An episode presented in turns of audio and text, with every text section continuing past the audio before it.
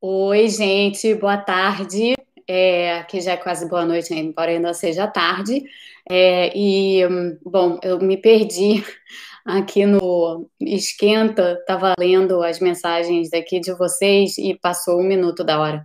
É, vocês sabem que eu só passo da hora quando acontece alguma coisa dramática aqui dentro de casa não foi nada, aconteceu nada dramático, eu só estava muito distraída aqui olhando olhando para o chat e estava particularmente distraída com a Amanda. A Amanda fala com a gente aqui da Hungria. É, é realmente muito global esse canal. E Amanda, muito obrigada por estar aqui é, com essa diferença toda de horário entre aqui e a Hungria. Super bacana, adorei saber é, que você que você está na Hungria. Está rolando um papo de Morgan Freeman aqui, eu não tenho a menor ideia do que vocês estão falando, realmente não sei, mesmo, não sei. É, e não sei porque hoje eu fiquei ocupada com alguns assuntos. É, o primeiro assunto, gente, porque vocês sempre estão atualizados sobre os meus problemas domésticos, né? Então, vocês sabem que dia de boteco, sexta-feira e tal, ainda mais, daqui a pouco eu falo algumas outras coisas, mas a gente precisa começar assim com um ar mais leve e pensar na leveza das coisas. o vaso está em outra parte, porque depois eu explico porque eu tive que rearrumar minha mesa é, e o vaso está aqui. Vou mostrar. Ele está aqui, ó. Tá? Tá aqui o vaso, ó. Tá ele aqui. Mas ele está longinho, é, porque eu tive que fazer umas arrumações aqui para depois, como eu disse, já já eu explico. E, mas a coisa que eu queria contar para vocês, assim, começar com ar caseiro leve, o ar caseiro leve é o seguinte: hoje, além de várias outras coisas, eu estava esperando uma geladeira, porque, como vocês sabem, que eu tenho tido vários problemas com eletrodomésticos aqui em casa. É, o último problema com eletrodoméstico que eu tive aqui foi com a minha geladeira. É, isso ocorreu no fim de semana passado, mais precisamente no sábado, que começou a vazar uma água da geladeira no sábado à noite. É, evidentemente, eu liguei para o Manuel, é, e, mas eu fiz um diagnóstico, digamos assim, preliminar é, no problema da geladeira, e, e o diagnóstico preliminar era que essa geladeira ela tem na frente aquela coisinha assim que você bota e pega água, pega gelo e tal. Então, o meu diagnóstico preliminar foi que tinha algum problema ali na, na, no, no nos tubos é, da, da água. E, enfim, é, o Manuel veio no dia seguinte, mas assim, aí nessa, né, bom, problema esse tipo, a geladeira é velhinha e tal, eu resolvi já vai quebrar mesmo, porque tudo tem quebrado aqui em casa, todas as coisas estão quebrando, então eu resolvi que eu ia comprar uma geladeira nova. Aí eu fui para a internet e comprei uma geladeira nova. No dia seguinte, no domingo, o, o Manuel veio aqui em casa. Patrícia, você está dizendo que eu sou multidisciplinar, mas você vai ver é, a espécie de bola fora que a pessoa deu. O Manuel veio, examinou a geladeira toda, fez uma espécie de cateterismo na geladeira, porque a água que é calcária, ela tem aquele calcário, né? Aquele pozinho branco, assim, que às vezes entope as coisas. E ela estava funcionando, a geladeira, tá? Ela não, não deixou de funcionar, não.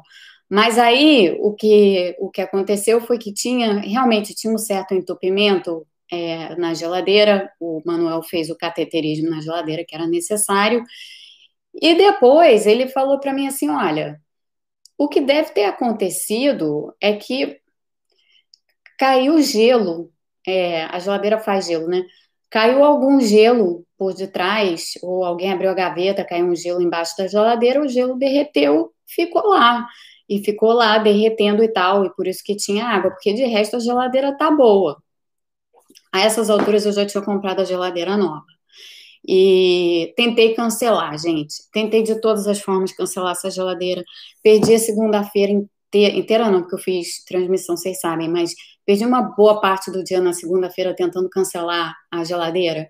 E era aquela coisa insuportável que você pega o telefone, assim, primeiro eu tentei fazer pelo site. Aí você fazia pelo site, o site era que nem telefone. Você entrava num lugar lá, aí o site te mandava para um outro lugar lá, que te mandava para um outro lugar lá, que te mandava para um outro lugar lá, e você não chegava a lugar nenhum. Quando você via, você estava de volta na página inicial onde você tinha começado a rodar o site não funcionou. Aí eu falei assim, bom, então eu vou ligar para a loja. Aí peguei o telefone e liguei para a loja.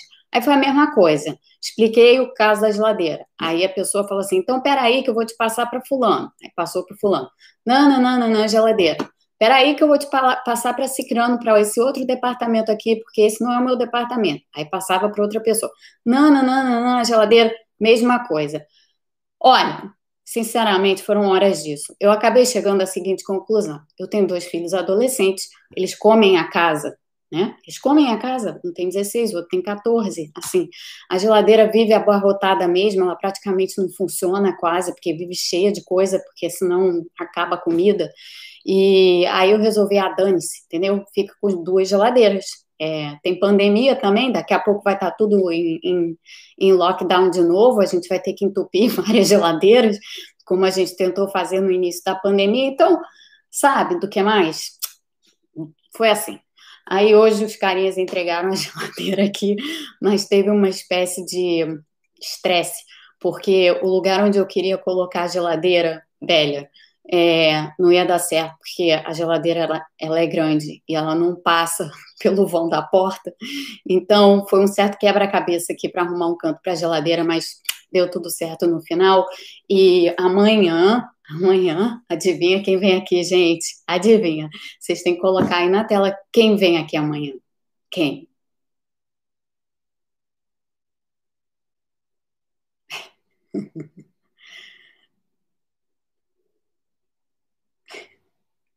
Isso, Hugo. Isso aí, Fernando. Isso aí, Bruno. Isso aí. Não, Maurício, Tereza está no Brasil. Aliás, tem uma história para contar da Tereza. É, Manuel. Manuel vem aqui. Manuel vai ter que botar uma tomada na parede da garagem, porque a geladeira está na garagem mesmo. É, foi parar lá, coitada. Mas tudo bem, tá lá, tá tudo bem. E não, Geraldo, eu não vou vender minha geladeira velha, não, porque os meninos, né, a comida falta. Então, vai funcionar assim. Manuel vem instalar minha tomada, aí vai ter duas geladeiras e tudo bem. É, assim será, né, a vida. Então, primeira coisa, assim, para dar uma desanuviada, eu queria contar para vocês da geladeira é, e dos problemas esses domésticos que ocupam a cabeça da gente. Mas a outra coisa, o Manuel é isso. O Manuel quase mora aqui, tá? É, é isso mesmo. O Manuel praticamente mora aqui em casa. É, teve uma outra coisa que aconteceu essa semana, que vocês também não sabem. É, teve uma árvore no meu jardim que quase caiu no meio da rua, porque, tadinha, ela tá velhinha, e aí ela, ela teve uma, um vendaval aqui, e ela emborcou toda, a raiz saiu, e aí eu tive que tirar a árvore, isso não foi o Manuel quem fez. E meio triste isso, não gosto de tirar a árvore, não. Tô aqui falo oito minutos falando da abobrinha para vocês só tem gente chegando, é muito engraçado isso. É, e, e, é isso. Pois é, Ângela, bom do Manuel é que ele mora aqui perto. Eu não preciso nem arrumar um quartinho para ir, porque ele mora aqui perto. Então é só pegar o telefone, ligar para o Manuel, ele tá aqui. É, e o Manuel é muito bom. Manuel não é português, não. Manuel é de Honduras. É, e ele já está quase falando português na realidade, porque o povo aqui, né, fala um, portu, é um portunholzão que rola aqui. E, mas tudo bem, a gente, a gente se entende perfeitamente. É, então, tudo isso é para desanuviar, tá? Porque o dia hoje está muito pesado, como vocês sabem, é, muita coisa pe muito pesada acontecendo, muita coisa muito pesada acontecendo no Brasil, e as redes sociais estão extremamente pesadas hoje, pesadas demais.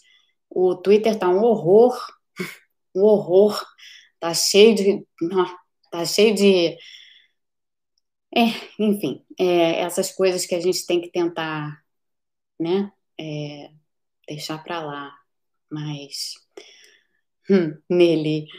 Mais ou menos, nele. Não sou fluente em espanhol, não, mas eu engano bem, eu engano bem demais, porque eu falo portunhol com fluência e com aquele sotaque assim de Buenos Aires, então, portenho.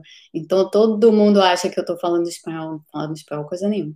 Mas eu não vou falar sobre o que tá pesado no Brasil, não, tá, gente? Porque não vou falar.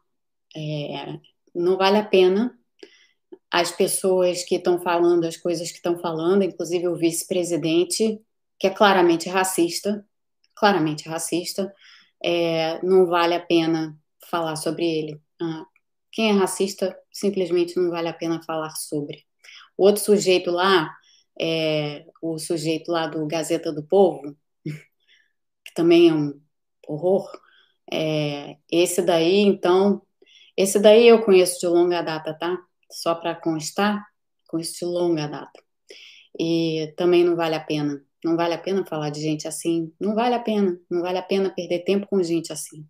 Porque sabe o que acontece? Essa gente acaba tirando, e sim, o que aconteceu no, no Carrefour com. Foi uma coisa horrorosa. É, foi uma coisa horrorosa. Foi muito pesado, muito triste, muito trágico, um horror um horror. É, e, honestamente, eu acho que nós, como consumidores, o que a gente faz numa hora dessa, a gente boicota. Então, faz campanha de boicote ao Carrefour. Boicota. Ninguém compra mais do Carrefour. Acabou. É até melhor. Compra do, do mercadinho local. Dá uma graninha para o mercadinho local, porque eles estão precisando mais, em vez de é, comprar no Carrefour. E o Munir está dizendo aqui uma coisa muito verdadeira. Aqui nos Estados Unidos, o Mourão seria considerado negro. Porque seria, né? É, é, isso é fato. E sim, ele aqui ia sofrer preconceito. Ia, ia sofrer preconceito. Então, é uma coisa muito horrorosa. É o único jeito que você pode falar. Agora, hoje é um dia importante e eu quero falar sobre isso. Hoje é o Dia da Consciência Negra e, além de ser o Dia da Consciência Negra, é o dia que o meu amigo querido do coração, o Zezé, está lançando o livro dele. Nesse exato momento, aliás, ele está no meio do lançamento dele agora, está lançando o livro dele no Rio. E eu falei com ele hoje mais cedo.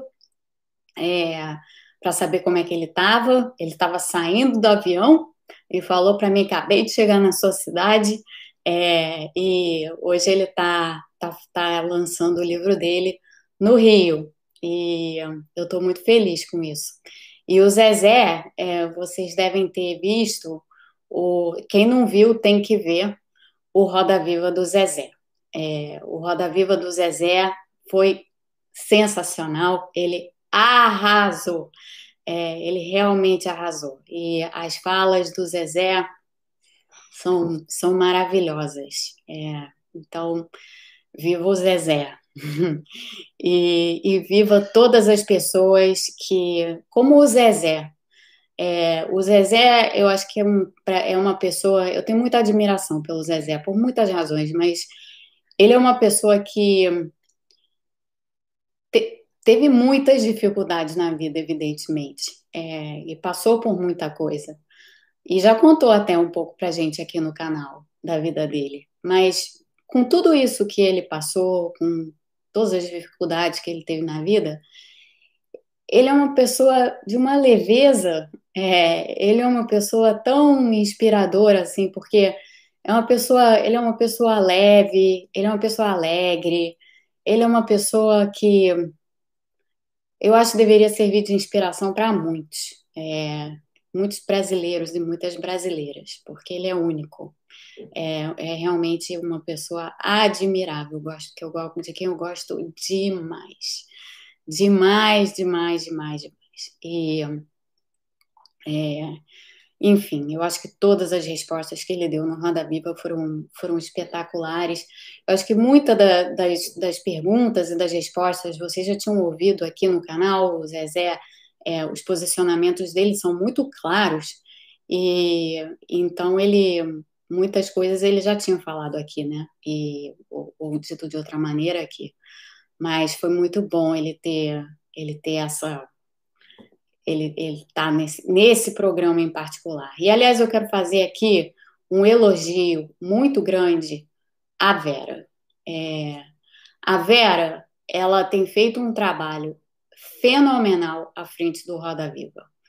Se a gente pensar o que era o Roda Viva, o Roda Viva sempre foi um programa muito bacana e sempre foi o supra-sumo da, da televisão brasileira. E, e é mesmo, é o supra-sumo da televisão brasileira. Não tem nada comparável ao Roda Viva, tá, gente? Tem talk shows aqui, talk shows ali, é, tem o programa do Pedro Bial, que é um programa legal. Teve o Obama no programa do Pedro Bial, aquela coisa. Isso foi realmente sensacional.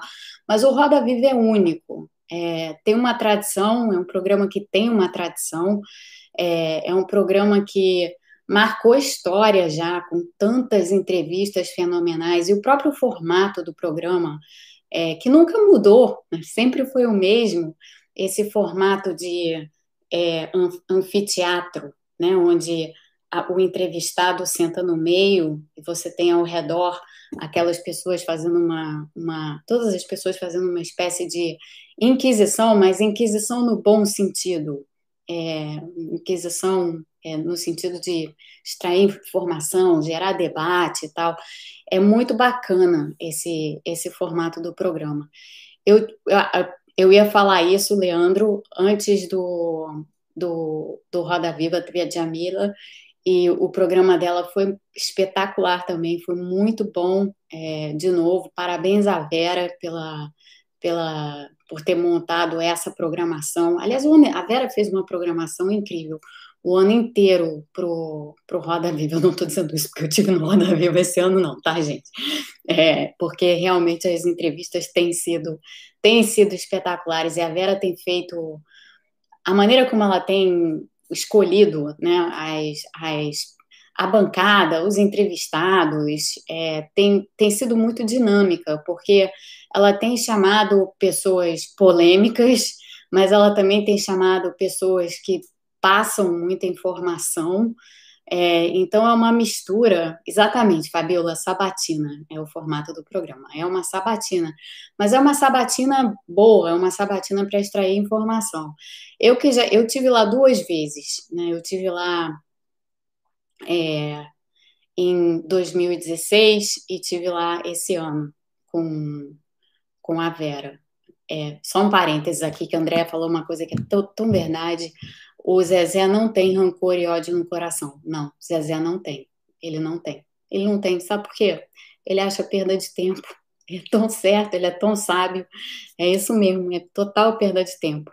E, mas o, falando assim, a minha experiência as duas vezes, a primeira vez que, que eu tive lá, eu tive ao vivo. E foi na altura do lançamento do Borboleta, né, do meu primeiro livro. E foi uma experiência bem bacana, assim, foi uma experiência super legal. Mas é, é curioso isso, porque esse ano, quando eu fui, eu não fui, né? Eu fiz daqui, né? Foi bem naquela naquele ápice da, da pandemia, da primeira onda da pandemia, e, e foi naquele esquema que a Vera montou de fazer virtual, né, com as, com as pessoas. E foi foi como se eu tivesse no, eu achei assim um pouco como se eu tivesse no estúdio. Foi, foi a, a, a Vera conseguiu montar a coisa de um jeito tão bacana que não pareceu que eu não estava lá. Não pareceu que eu não estava lá. É, tem alguém já dizendo assim, a Vera é do PSDB. A Vera não tem filiação partidária, gente, vamos parar com isso. É, e a Vera, a Vera realmente tem feito um trabalho sensacional. Eu acho que tem que ser muito elogiado o trabalho dela, porque tem sido sensacional. Infelizmente, é, ela é atacada todo o tempo, como muitos jornalistas são, né? e muitas jornalistas em particular. É, a Vera, coitada, ela sofre ataque o tempo inteiro. E, inacreditavelmente, é, ela sofreu um ataque no dia seguinte do Roda Viva do Zezé, por não chamar é, pessoas, jornalistas ou outras pessoas negras em quantidade suficiente para compor a bancada do Roda Viva, o que, honestamente, eu, eu considero uma, uma crítica muito equivocada em relação ao trabalho da Vera. Porque se tem uma coisa que a Vera tem tentado fazer, se tem uma coisa que ela tem realmente se empenhado em fazer, é em tornar aquele programa cada vez mais plural. Se vocês forem olhar para trás, se vocês forem olhar a trajetória do, do Roda Viva anteriormente, o Roda Viva sempre foi, como eu disse, é uma tradição na imprensa, é um programa assim que tem uma história. Mas foi recentemente que o Roda Viva virou um programa plural, tá? Porque o, Roda Viva não era um programa plural, era um programa em que é, havia homens brancos na bancada e no centro do Roda. É, era um programa assim. Aníbal, por favor, por favor, não fala assim da Vera. Por favor. Você não conhece a Vera, eu conheço a Vera, é, considero a Vera uma amiga e as pessoas podem ter suas diferenças ideológicas, as pessoas podem ter visões diferentes de mundo, mas isso não, não justifica ataque, isso não justifica é, falar das pessoas do jeito que você está falando. Não. Isso é feio, desculpa dizer isso, Aníbal, mas isso, isso é feio, é, é, é deselegante, é pesado. É pesado isso, é pesado. É, nesse momento, contra. Vamos, vamos pegar o ensinamento do Zezé, para todos nós? O ensinamento do Zezé é contra a barbárie, você sorri e você luta, você enfrenta a barbárie com leveza tá? É, e a, a botar, a, a, falar isso da Vera, eu acho que não é, não é correto. É, não, é, não é correto falar assim. Você pode ter sua opinião sobre ela, não gostar do posicionamento dela. Eu acho que tudo isso está valendo, tá? Tudo isso vale. Mas não acho, não acho legal é, a, acoplar adjetivos ao, aos nomes das pessoas. Esses são ataques ad hominem, que as pessoas sofrem todo o tempo. Eu já sofri muito isso. É, continuo a sofrer, mas hoje em dia eu ligo menos, então nem presto muita atenção. É, gosto muito de você, Aníbal, você sabe disso. Estou é, falando, estou usando você aqui para dizer uma coisa que eu acho que todo mundo precisa, precisa uh, baixar o tom um pouco às vezes, porque não é assim, sabe? E não, tá, não traz nada de bom isso pra gente. Nada, nada de bom. É, a gente não, não se sente bem quando a gente, não sei, eu pelo menos não me sinto bem é, quando, quando tem alguma reação e ataca os outros. Mas, enfim, é, a, tem gente que gosta, da, que, gosta do trabalho dela, tem gente que não gosta do trabalho dela, acho que é justo gostar, não gostar, é, mas o, o ponto não é esse. Eu acho que o ponto é critiquem, mas, mas critiquem com, com altivez, com elegância. É, todo mundo é capaz de fazer isso. É, e tem gente que acha que a Vera não é, parce... não é, não é uma pessoa imparcial. Mas eu vou falar uma coisa sobre essa questão da imparcialidade. Ninguém é imparcial. Ai, todo jornalista tem que ser imparcial. Não. Jornalista não é um ser de outro planeta, não. Jornalista é um ser humano, são pessoas. É, todas as pessoas são parciais de alguma maneira. Todas, tá? Sempre. Ah, mas o trabalho do jornalista é ser imparcial. Claro que é mais ou menos, porque você vai, vai conseguir ser parcial até um certo imparcial até um certo ponto. É, não é assim, é, não é não é assim. Então, eu acho é, é isso. É como a Nelly disse aqui. Criticar, todo mundo é sujeito à crítica. Desrespeito, não. Desrespeitar, não. É, Gente, se tiver briga no chat, eu vou parar, tá? Porque hoje já tá um dia pesado. Não é para ter briga no chat, por favor. É... Tô vendo aqui para ver o que vocês estão falando.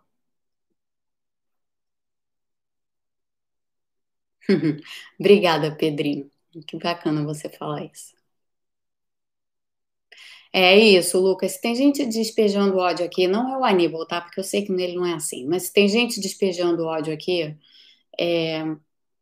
por favor, deixem pra lá. Então, deixa eu falar do podcast para vocês, é... e que tá, é o meu, é a, é a minha animação do momento, assim, enorme, enorme animação o, o, vou falar do podcast. Então, o, o podcast, como vocês sabem, o nome do podcast é Tríplice Fronteira.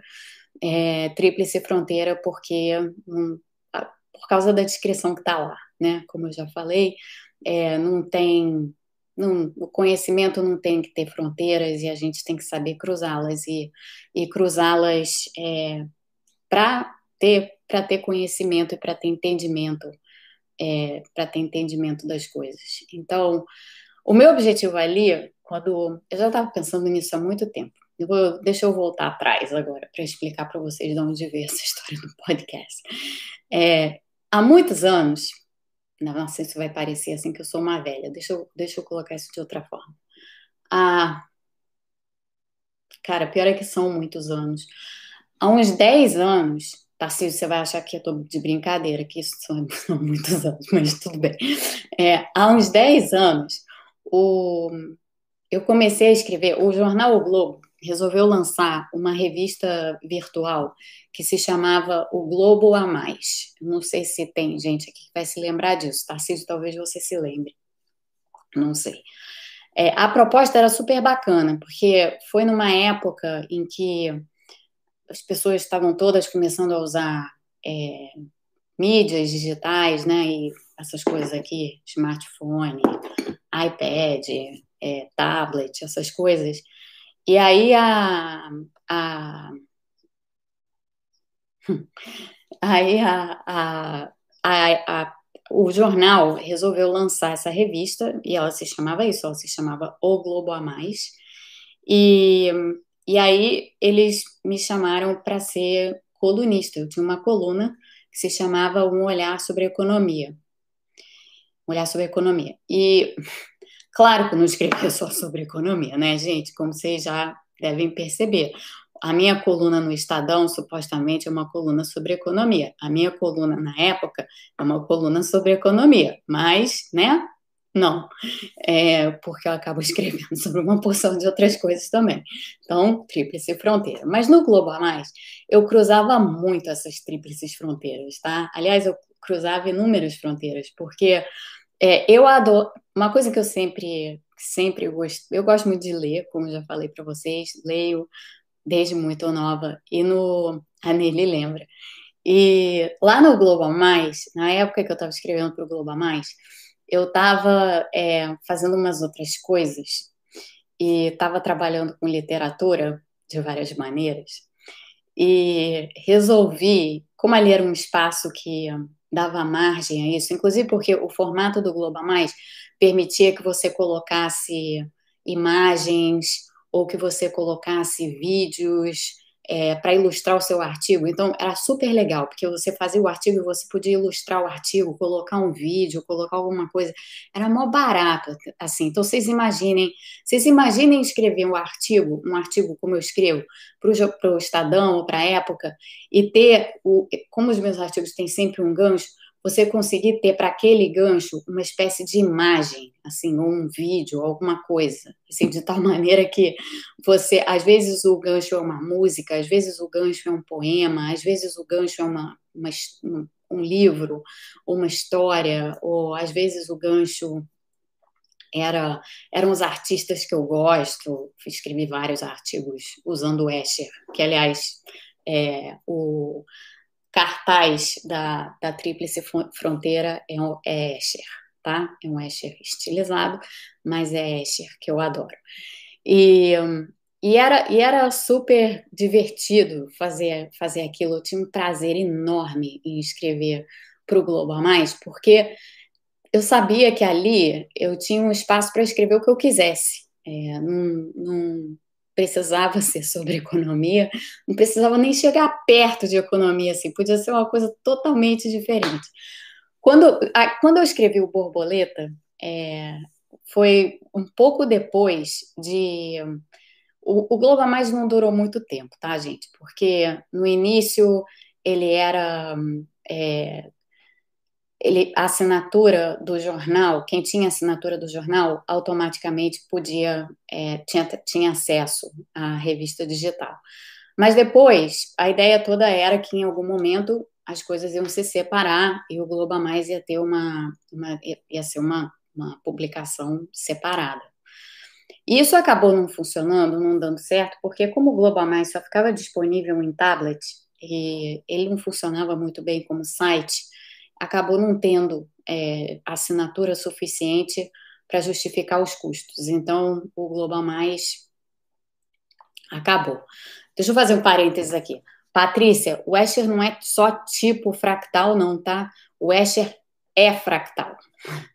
Aliás, a, o, o Escher, o Escher nas gravuras e o Borges na literatura são artistas fractais tá? E são artistas que trabalharam com conceitos matemáticos de, uma, de, de forma direta, não foi nem assim, ah, implicitamente ele acabou, não, não, não. Não.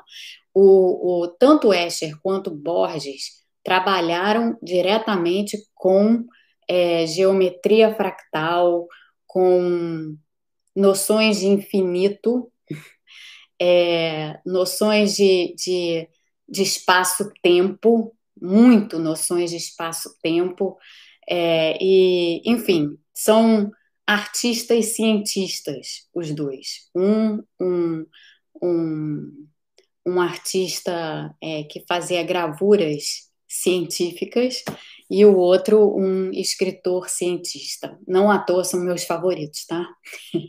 Escher e, e, Escher e, e, e Borges. É, então, por isso, o podcast, o Tríplice Fronteira, tem na ilustração Escher. É, e sim, Lucas, é tudo não linearidade, que é uma maravilha. É tudo não linearidade, tudo. Tudo não linearidade, tudo não euclidiano, o mundo não é euclidiano. Então, é, é tudo assim.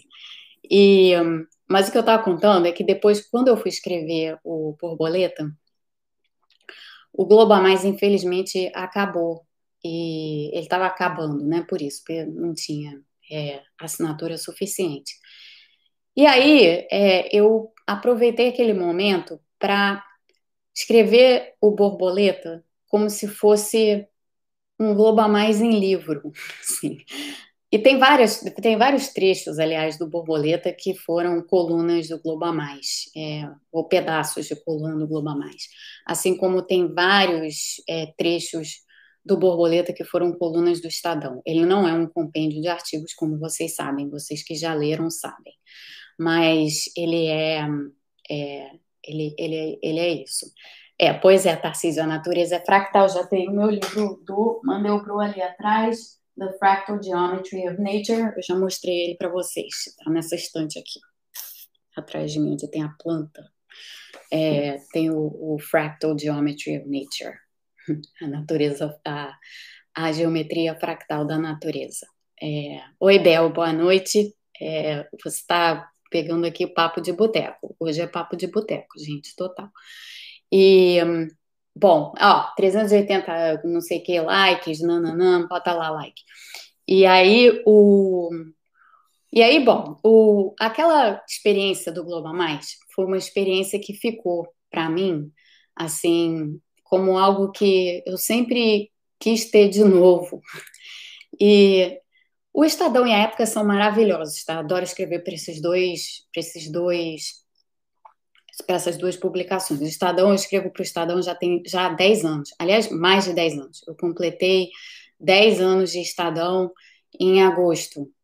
E a maneira como se deu a minha entrada no Estadão foi. Acho que eu já contei essa história para vocês, mas se eu já contei, eu vou contar de novo. O Dionísio tinha uma coluna no Estadão. É, e quando o Dionísio ficou doente, em 2010, em, no início de 2010, é, num determinado momento ficou difícil para ele escrever as colunas e aí eu escrevi, nós escrevemos em coautoria, acho que umas duas colunas mais ou menos. E depois que o Dionísio faleceu, em, em julho de 2010, o Estadão pediu para eu continuar. E foi assim que eu comecei a escrever para o Estadão. Então, o Estadão é muito especial para mim. Aquele espaço do Estadão é muito especial para mim, por essa razão, porque eu ocupei o espaço que era do Dionísio. E estou lá há 10 anos. É, se eu já contei essa história, eu estou contando de novo.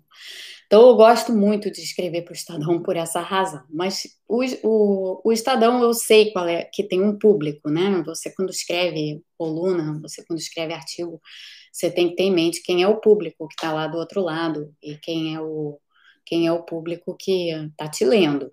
Então, você tem que mais ou menos escrever né, artigos de interesse para esse público. E de interesse algum.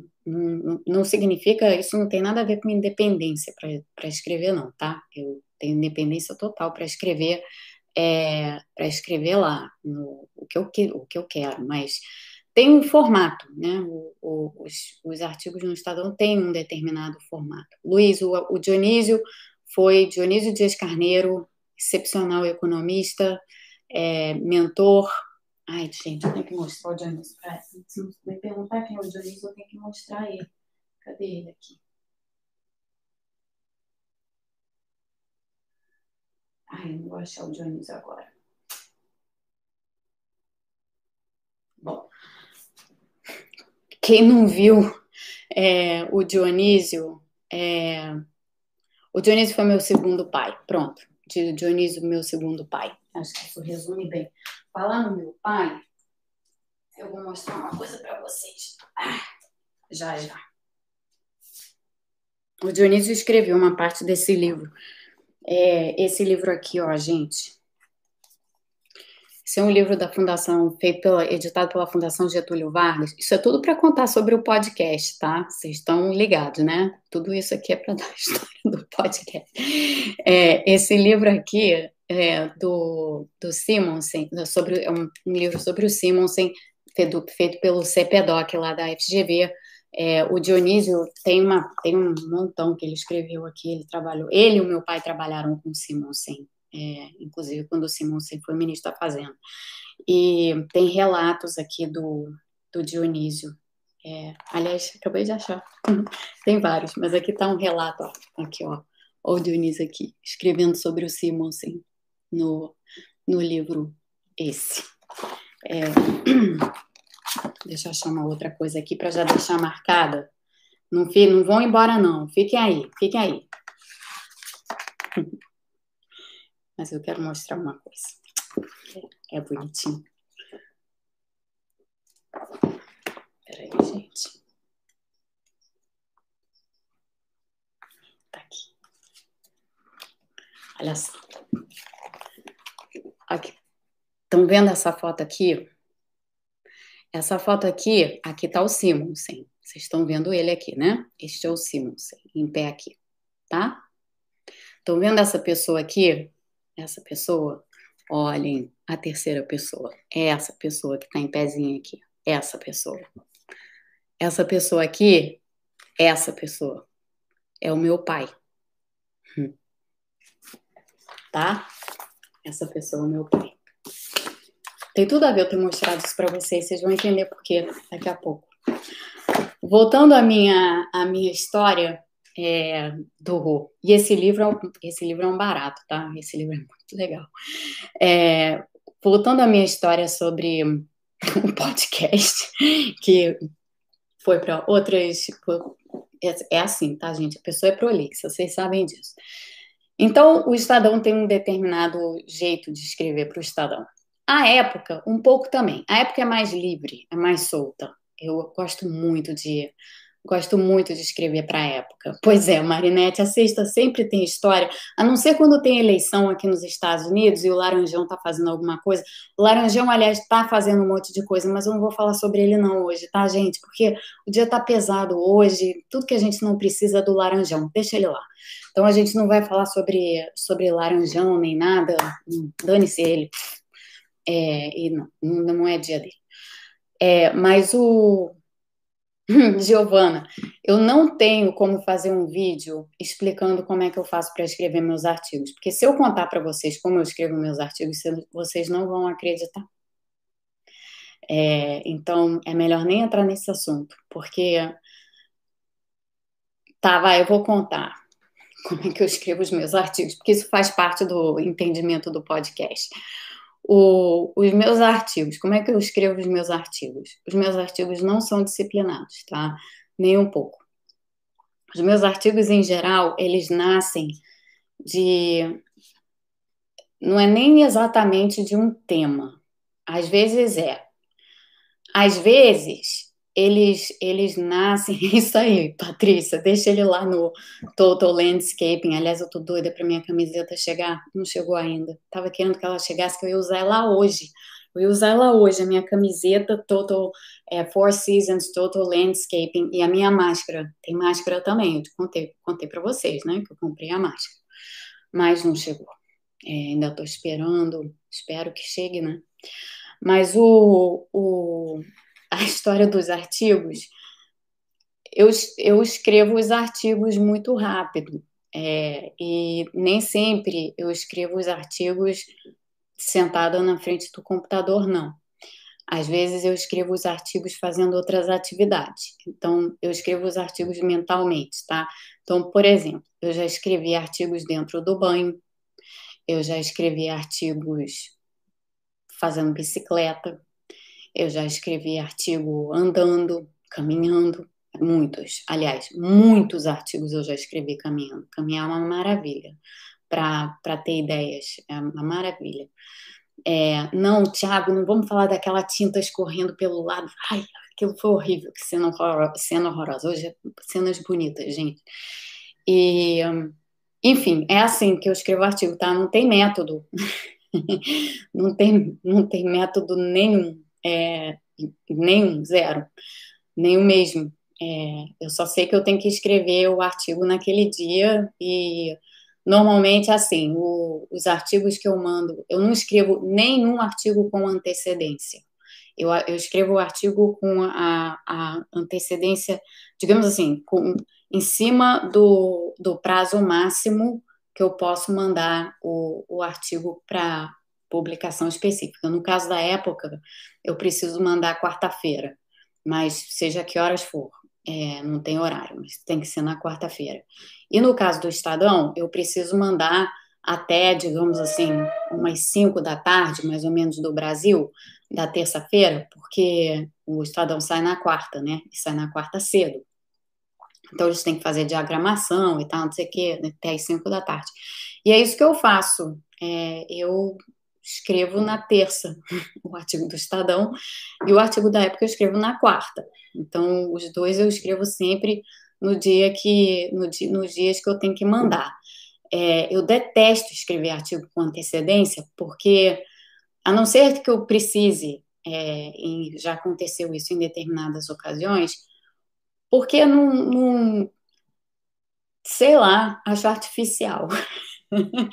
Para mim, tem que ser o que está batendo no dia, é, para sair ali no, no dia que tem que sair. Então, o, é assim, não, não consigo explicar mais do que isso, tá? Porque não, jamais poderia fazer um vídeo explicando para as pessoas como é que eu faço para escrever um artigo. É, aliás, eu fiquei admirada quando a Rosana fez aquele, aquele, aquele curso dela, eu muito bom, é, fantástico, sobre escrita científica e, e, sobre artigos científicos, com várias pessoas falando sobre método de escrever artigos e tudo. Eu achei aquilo fabuloso. Mas eu escrevi a minha tese do mesmo jeito que eu escrevo os meus artigos de jornal. Aquela minha tese que eu já mostrei para vocês, que está ali na estante escondidinho, a minha tese de doutorado, eu escrevi como eu escrevo, é claro que ela tem outra linguagem, assim, tem equação, tem, enfim, é, um monte de números, gráficos, coisas sérias, mas é, mas assim, é, é a arte de escrever, não, não sei explicar. E não sei explicar, não, não sei. É, outros artigos científicos que eu já escrevi, mesma coisa. Sempre escrevo, não sei explicar qual é o método, qual é a maneira de escrever. É, tá cheio de manual de escrita por aí, gente. É, eu não, não sou dessas, não. Eu não, eu não, eu não sei explicar. Eu sento e eu escrevo. Eu faço isso com artigo de jornal, faço isso com artigo científico, é mais ou menos a mesma coisa. E o que eu mais gosto é quando, quando eu tenho a liberdade total para escrever o que eu quiser, que era o que eu sentia no Globo Mais. E, e, que eu não tenho exatamente nem no, no Estadão, nem na, na época. Tem um pouco na época, mas não assim, total, falo o que quiser, né? Do, qualquer, qualquer coisa.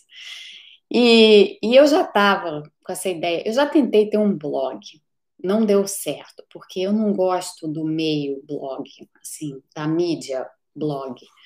E não funcionou muito. É, não funcionou, não. E aí, essa história de podcast, eu já ando ruminando há algum tempo, porque eu já pensava assim: nossa, é um jeito espetacular de poder escrever qualquer coisa, escrever as coisas que eu quero escrever, escrever coisas que eu quero dizer, escrever coisas que eu quero falar. É, e deve ser super, é uma coisa bacana assim de fazer, é uma coisa legal. E, e aí eu tô com essa, essa ideia rolando na cabeça, rolando na cabeça e tal. E, bom, o, nasceu, é, o, nasceu o, o podcast dessa necessidade, eu acho, de escrever falando. Porque a proposta do podcast é essa. A proposta do podcast é escrever falando. E como vocês viram, ou quem não ouviu, ouça é, os, os dois é, primeiros, o, tanto a apresentação do podcast quanto o primeiro episódio do podcast é, são isso. São artigos falados. É, é isso, artigos falados. E, e, artigos falados sobre assuntos diversos. E não vão ter sempre o mesmo formato, é óbvio, porque eu não consigo fazer essas coisas, não, não tem formato. As minhas coisas não têm formato, elas são o que elas são. E, e pode até ser, quem sabe, que um dia eu resolva fazer um, um episódio, dois episódios de uma coisa totalmente fictícia inventada. Eu fiz isso no Globo a Mais é, algumas vezes. É, vários artigos meus do Globo a Mais foram invenção pura, assim, eram contos. É, escrevi artigos que na verdade eram contos, não eram nem crônicas, eram contos mesmo. E então, o, o podcast vai ser assim, é, e em cima desses assuntos que eu gosto. Como de todos os assuntos, meio sobre tudo ao mesmo tempo. Mas é, mas é, é o podcast é isso, gente. Vocês conseguiram entender alguma coisa que eu falei aqui? Acho que eu não consegui explicar nada. Acho que eu não consegui explicar nada. Ai, ai. Deu para entender?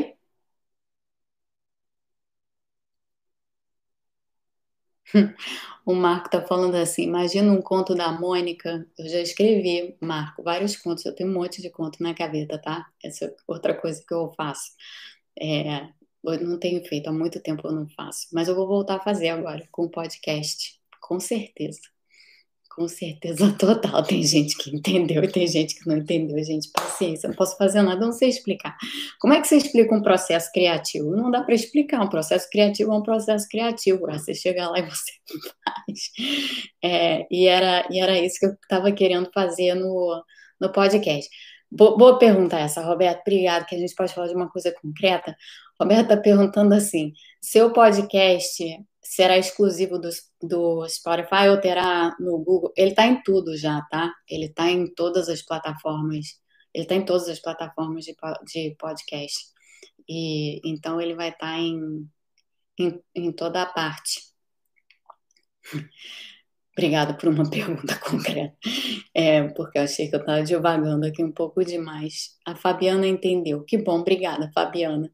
O podcast já saiu, tá? Já existe o podcast. É, quem, quem não. É, bom, ele, o podcast está em várias plataformas de podcast, se chama Tríplice Fronteira.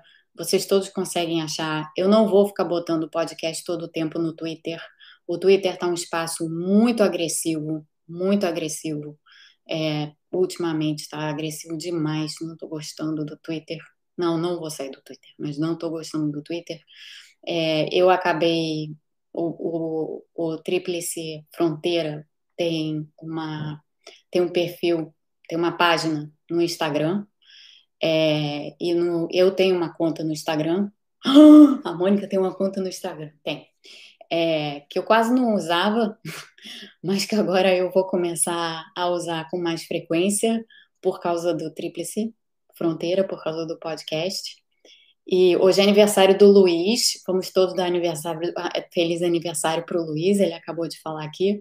Mas voltando, então o, o podcast já saiu, o podcast tem uma página no Instagram, o podcast já existe em todas as plataformas de podcast.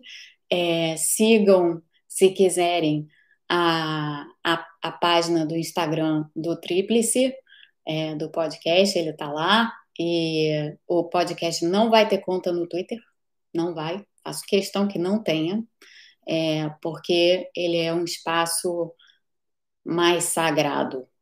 É, ele ele no, no, no, no Twitter, ele não, ele não casa bem com o Twitter, não. Ele é um, um espaço de reflexão.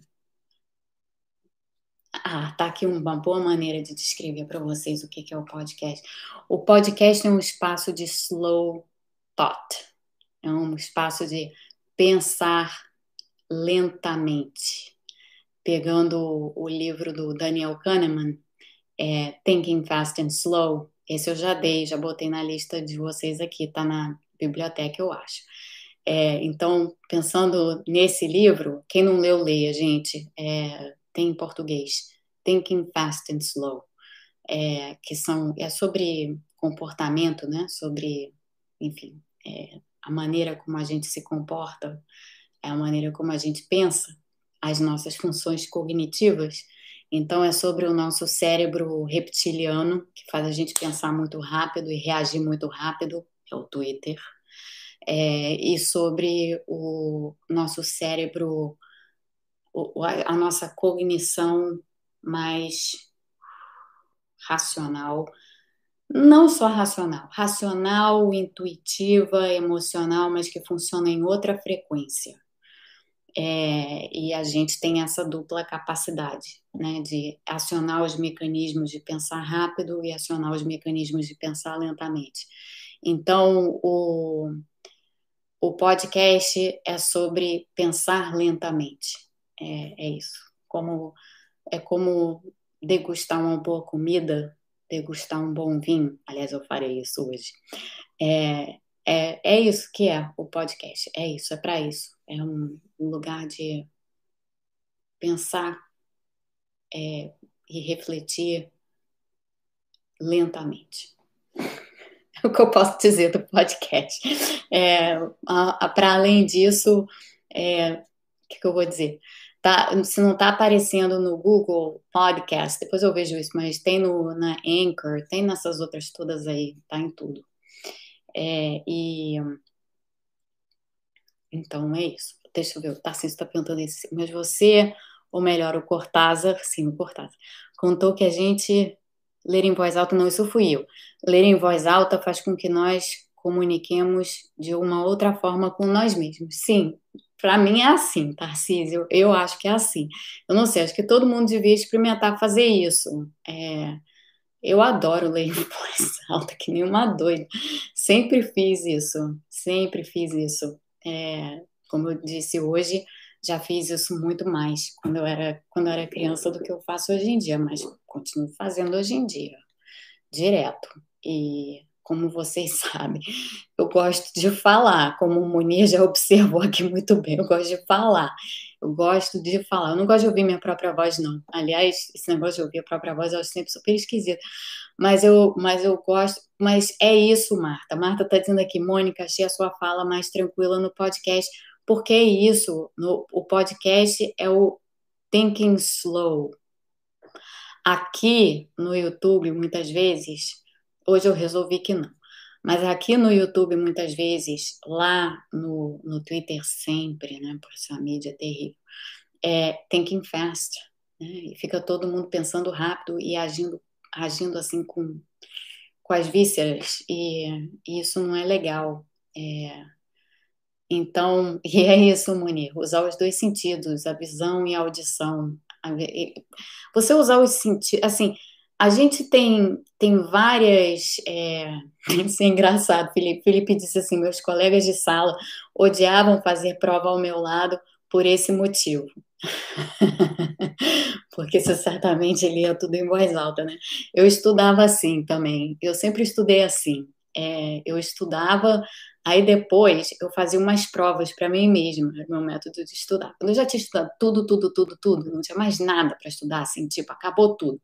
Aí eu ficava bolando umas provas, assim, o que, que deve cair na prova? Eu bolava umas provas, escrevia, fazia lá as questões das provas e tal, e aí eu lia as questões das provas e eu respondia em voz alta quando tinha coisa para responder, né? Assim, em palavras. Quando não tinha, era eu desenhava o gráfico e depois eu falava do gráfico, né?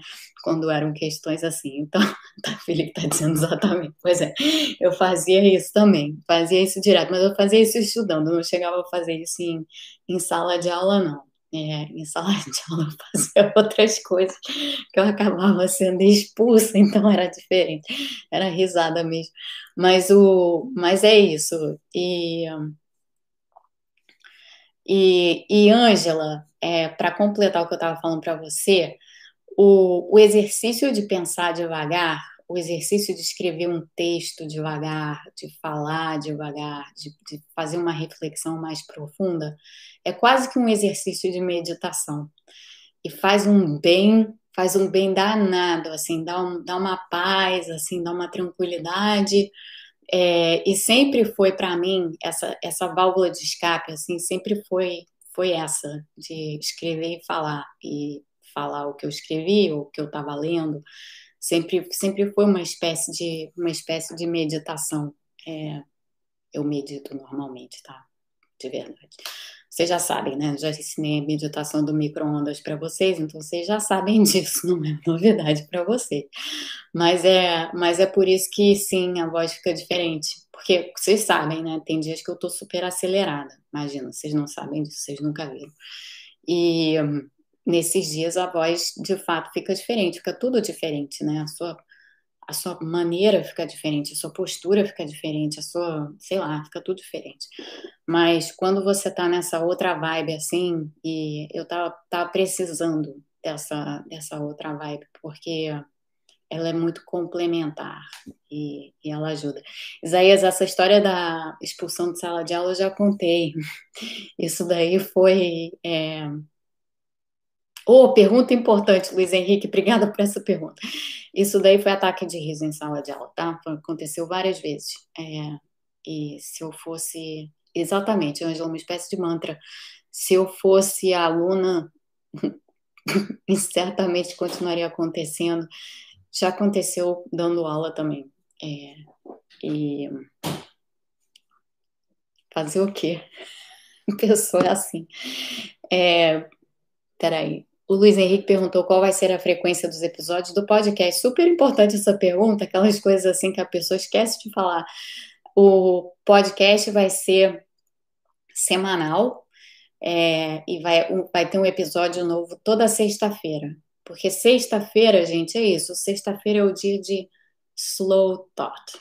Então, é, vai ter sempre pode, vai ter sempre episódio novo nas sextas-feiras. Mas é óbvio que, sendo eu uma pessoa completamente indisciplinada, porque eu sou, é, pode ser que tenha episódios antes de sexta-feira, pode ser que tenha mais de dois por semana, pode ser que não, pode ser que um pelo menos por semana vai ter, mas pode ser que tenha dois, pode ser que tenha três. Ontem teve duas transmissões, ontem não, quarta, teve duas transmissões, não foi? Duas aqui no canal, é, uma em horário errado, outra em horário certo. Eu não tenho muita disciplina, gente, vocês sabem disso. Eu tenho disciplina assim, tem que estudar uma coisa, eu sento e vou estudo. Tem que escrever uma coisa, eu sento e escrevo. Essas disciplinas eu tenho. Agora, é do meu jeito e quando eu tô afim de fazer alguma coisa, eu vou e faço. Então, não tem, assim, muita disciplina envolvida, não. Em princípio, é isso. Um por semana, toda sexta-feira sai um episódio novo, é... mas se estiver precisando meditar durante outros momentos da semana, vão ter outros episódios. É, então, é, é, essa é a, essa vai ser a frequência do podcast. Um, e, e, vai ser legal porque o, o podcast casa muito bem é, com Wagner. Eu não vou ficar divulgando muito o podcast no Twitter, não. É, o podcast vai ser divulgado sempre no Instagram. Tá? A mídia de, divulgação do podcast vai ser o Instagram não vai ser o Twitter. É, no Twitter eu posso até avisar, olha, tem episódio novo, mas eu não vou pôr o episódio lá. Eu pus hoje para vocês saberem porque é novo, porque está começando e tal. Mas não vai ser como eu faço com os vídeos aqui do YouTube, porque eu não quero é, o, o, o tipo de ah, que tem no Twitter em cima disso. Não quero mesmo.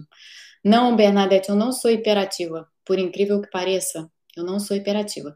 Eu sou uma pessoa que, sim, faz. A cabeça funciona em vários, várias frequências ao mesmo tempo, mas eu sou uma pessoa com uma, com uma capacidade bem grande de concentração. Não, não sou hiperativa, não.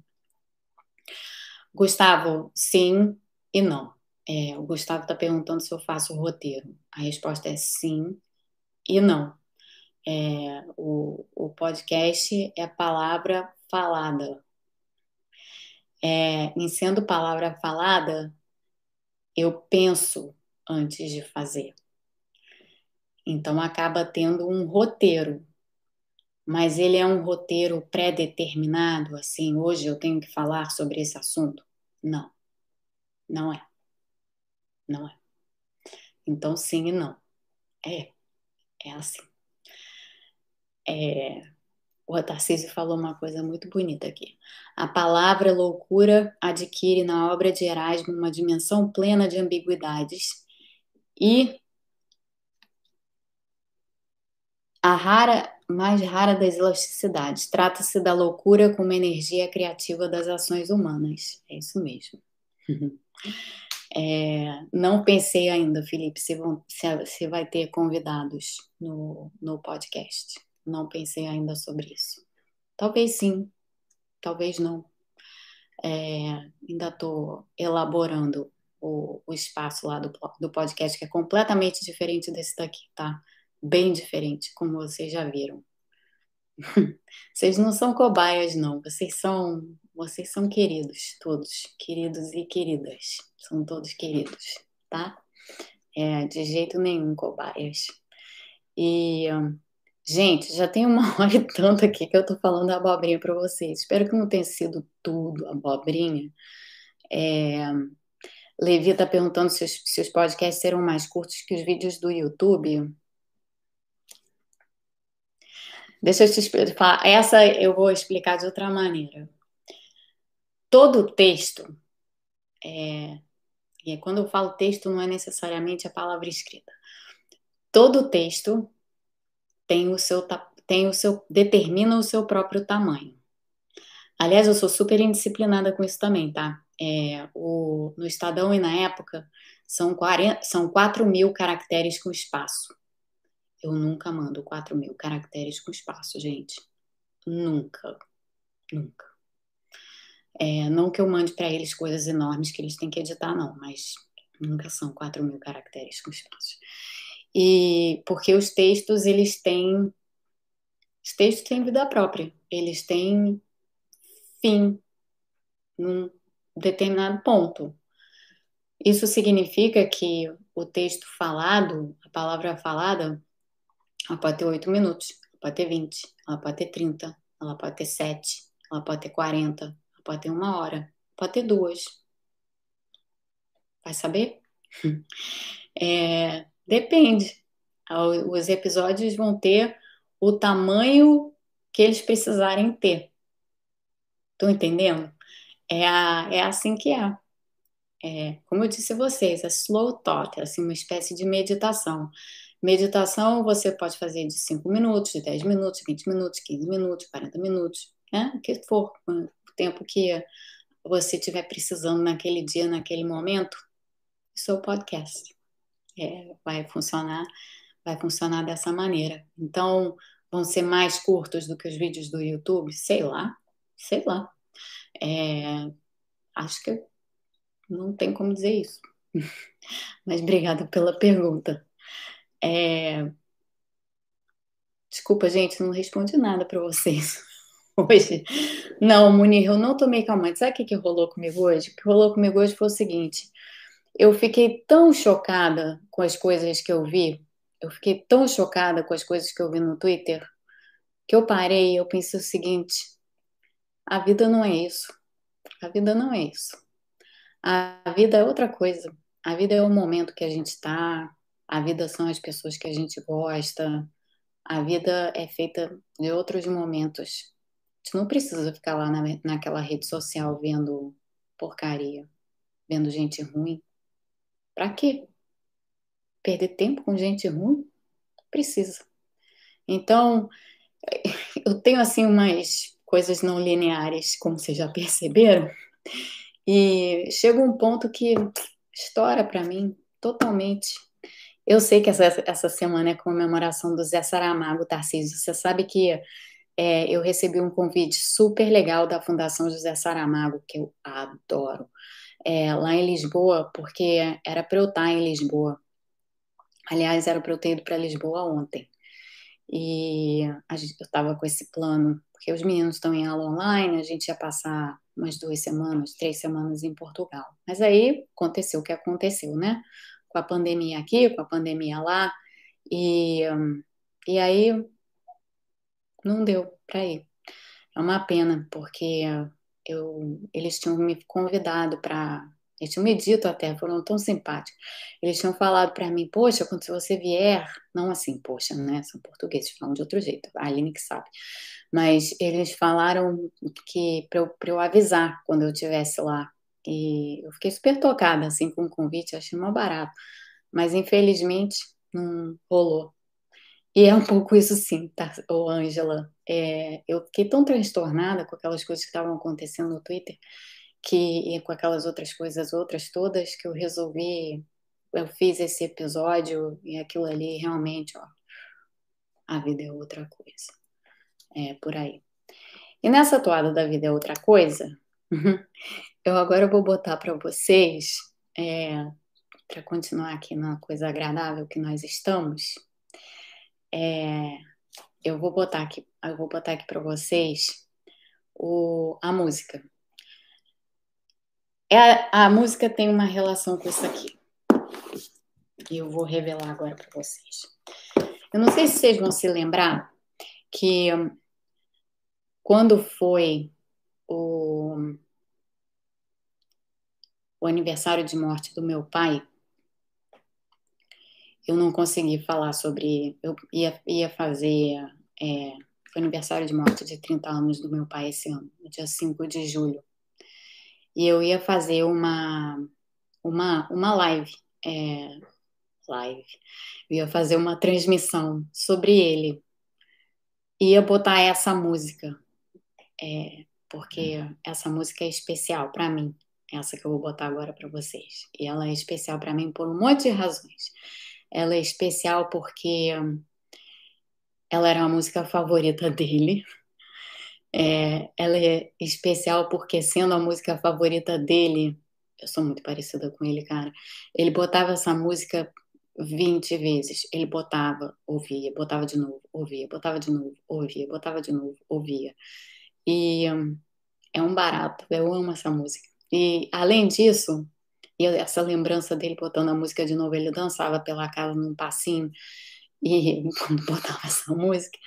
E é, essa lembrança é muito legal, é das lembranças mais legais que eu tenho dele. é a lembrança mais legal, talvez, não sei.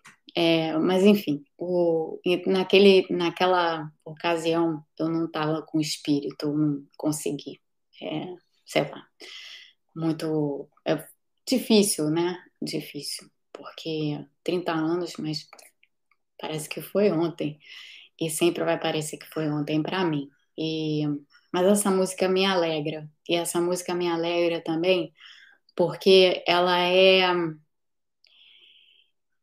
ela é iluminada. e ela traz isso, ela traz luz pra gente.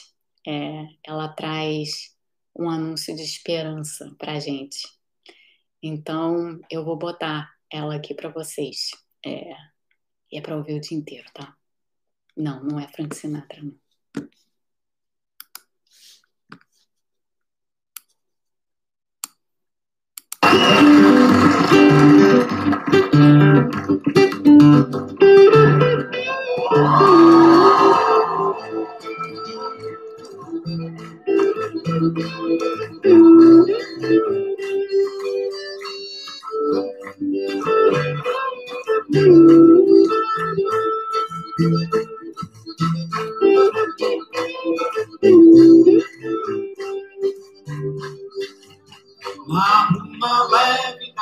paixões que vem de dentro. Tu vem chegando pra brincar no meu quintal.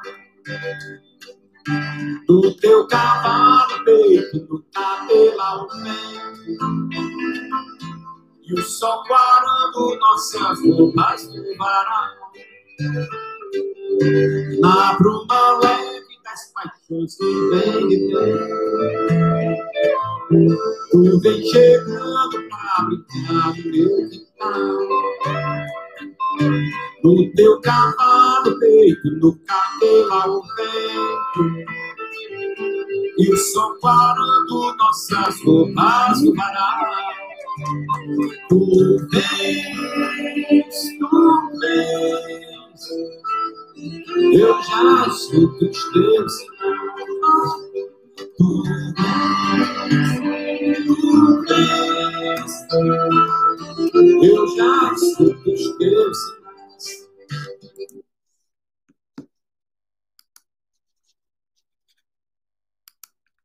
Tem os sinos das catedrais, gente. Nossa, essa música é demais. Ó, ele aqui, ó. Ele aqui, ó, tão sério, sériozinho, né? Carinha tão séria. Não era, não.